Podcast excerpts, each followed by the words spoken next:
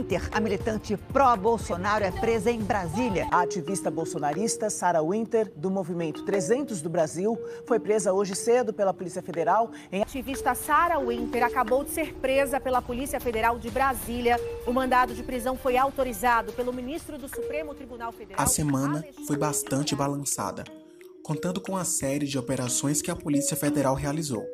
Entre elas, levou à prisão a ativista bolsonarista Sara Geromini, popularmente conhecida como Sarah Winter. Eu sou Micael Levi e esse é o Direto ao Assunto, podcast de Jornal do Cisal que traz os fatos da semana de maneira mais ampla.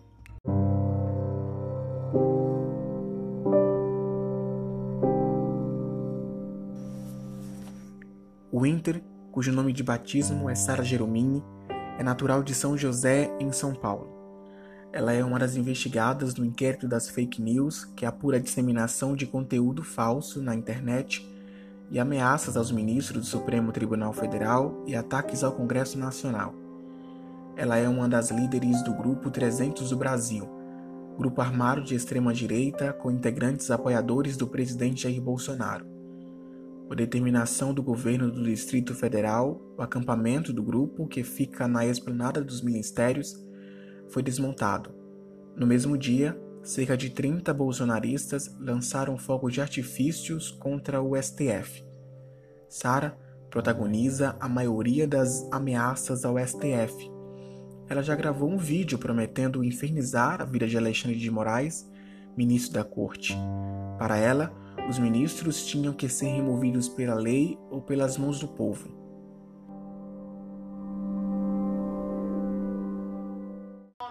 O meu nome de verdade é Sara. Meu nome de verdade é Sara Fernanda. Uh, o Inter, na verdade, não é meu sobrenome. Eu adotei ele já tem uns quatro anos, mais ou menos, porque eu gosto muito de uma cantora e violinista chamada Emily Otton. Otton, pra quem não sabe em inglês, é outono. E eu precisava de um nome, eu queria um nome diferente. E eu escolhi Winter, é uma bobagem, na verdade. Emily Autumn de outono, Sarah Winter de inverno. E foi uma infeliz desgraça.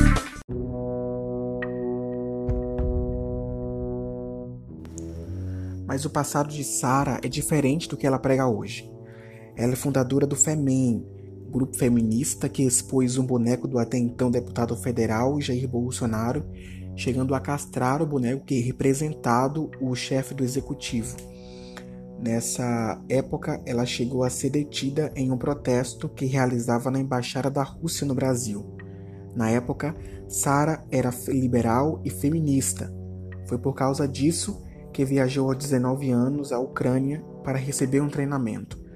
Mas ela foi expulsa do grupo por ter muitos problemas.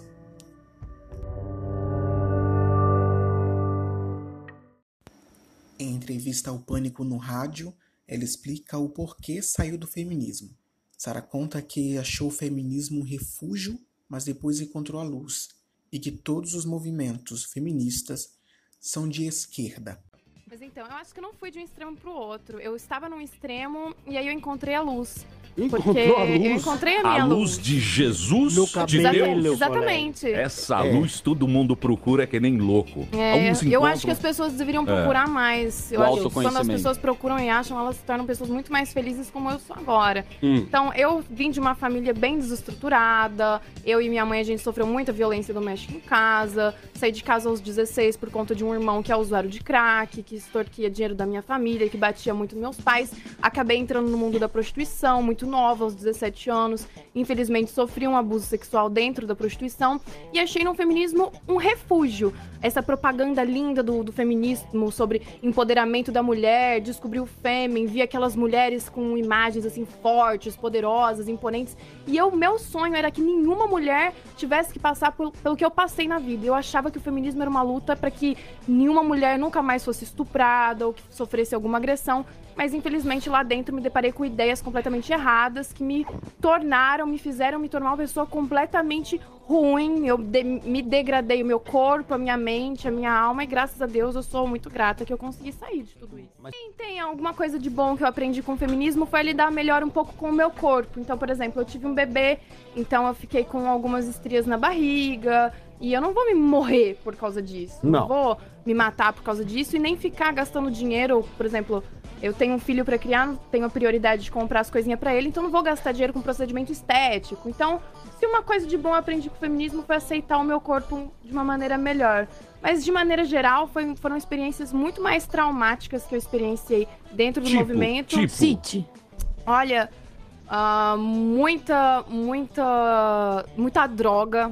Muita droga, muita festa. Mas com isso muito- não é todo o movimento. É, é, mas olha, o- os movimentos de esquerda em geral, quando a gente é apresentado pra eles, a gente é obrigado a seguir uma cartilha. Então, se a gente é feminista, automaticamente a gente tem que ser a favor da legalização das drogas, contra ah, o armamento da população. A gente tem toda uma cartilha a seguir. E se a gente discordar disso, a gente é nazista, fascista, ciclista, taxista. Em 2014, o Inter chegou a publicar vídeos no YouTube pedindo perdão aos cristãos por ter feito parte do FEMEN e publicou um livro intitulado Vadia Não, Sete Vezes que Fui Traída pelo Feminismo, em que narrava experiências negativas que teve dentro do movimento. A partir de então, começou a flertar com pautas mais conservadoras, se aproximando do deputado federal Marcos Feliciano e o presidente Jair Bolsonaro, a época em que ele era deputado federal. Segundo contou em entrevista à BBC News Brasil, seu foco passou a estar concentrado na convocação de militantes para que o povo seja a classe soberana no país. Se tudo não tivesse tomado esse rumo frustrante ao feminismo na vida de Winter, ela seria uma crítica ferrenha ao governo do presidente Jair Bolsonaro.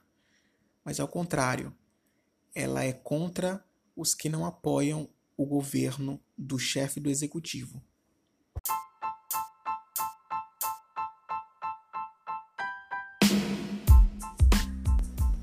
E chegamos ao fim de mais um episódio. Para saber mais sobre este caso, acesse o site www.jornaldocisal.com e siga a gente lá no Instagram. Eu sou Michael Levi e esse foi mais um Direto ao Assunto, o podcast do Jornal do Cisal que traz os fatos da semana de maneira mais ampla. Eu te espero na próxima sexta. Até lá!